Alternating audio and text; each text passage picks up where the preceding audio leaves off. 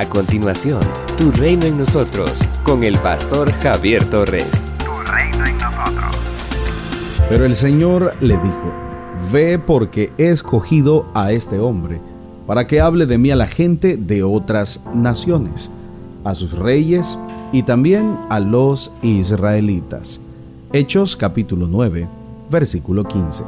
Aquí tenemos el relato de una de las conversiones más importantes y extraordinarias de todas las épocas del cristianismo. Saulo, un perseguidor de los cristianos, identificados aquí como los seguidores del nuevo camino, y que había estado de acuerdo con el asesinato de Esteban, va rumbo a Damasco, a continuar su misión de acabar con la nueva fe. Sin embargo, en este camino le sale al encuentro Jesús resucitado a quien adoran aquellos a quienes él persigue. Este encuentro de Saulo con el resucitado cambiará su vida por completo, de tal modo que de perseguidor se convierte en predicador de Jesucristo y tendrá que sufrir persecución y muerte por causa de su nueva fe.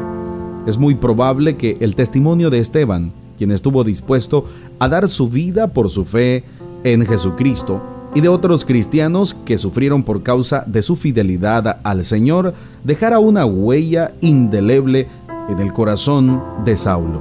Muy seguramente se preguntaría una y otra vez, ¿quién es este Jesús por el cual sus seguidores están dispuestos a sufrir y a morir?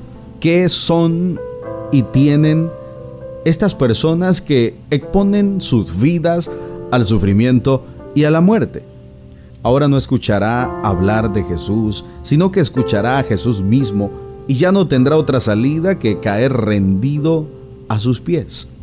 En adelante será Jesús quien le dirá al apóstol Pablo lo que tiene que hacer. El Saulo que entró en Damasco es un hombre diferente del que salió de Jerusalén profiriendo amenazas de muerte contra los cristianos.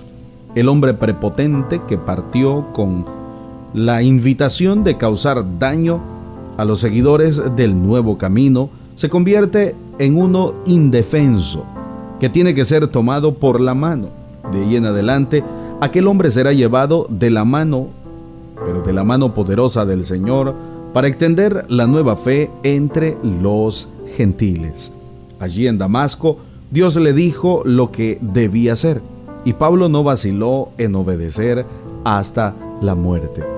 El Señor fue capaz de transformar a un hombre que respiraba amenazas de muerte contra sus seguidores en uno de sus instrumentos más útiles para la extensión del reino. El Señor pudo quitarle la vida a Pablo para que dejara tranquilos a los discípulos, pero en vez de eso le dio vida para que condujera a muchos al conocimiento del verdadero Dios y de la vida eterna. La conversión de Pablo hará que el mensaje del Evangelio llegue al mundo gentil. Qué maravilloso será que también a nosotros el Señor nos llame instrumento escogido.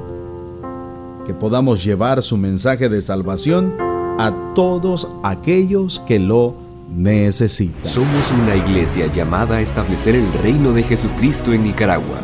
Nuestra misión, predicar las buenas nuevas de salvación a toda persona evangelizando, discipulando y enviando para que sirva en el reino de Jesucristo.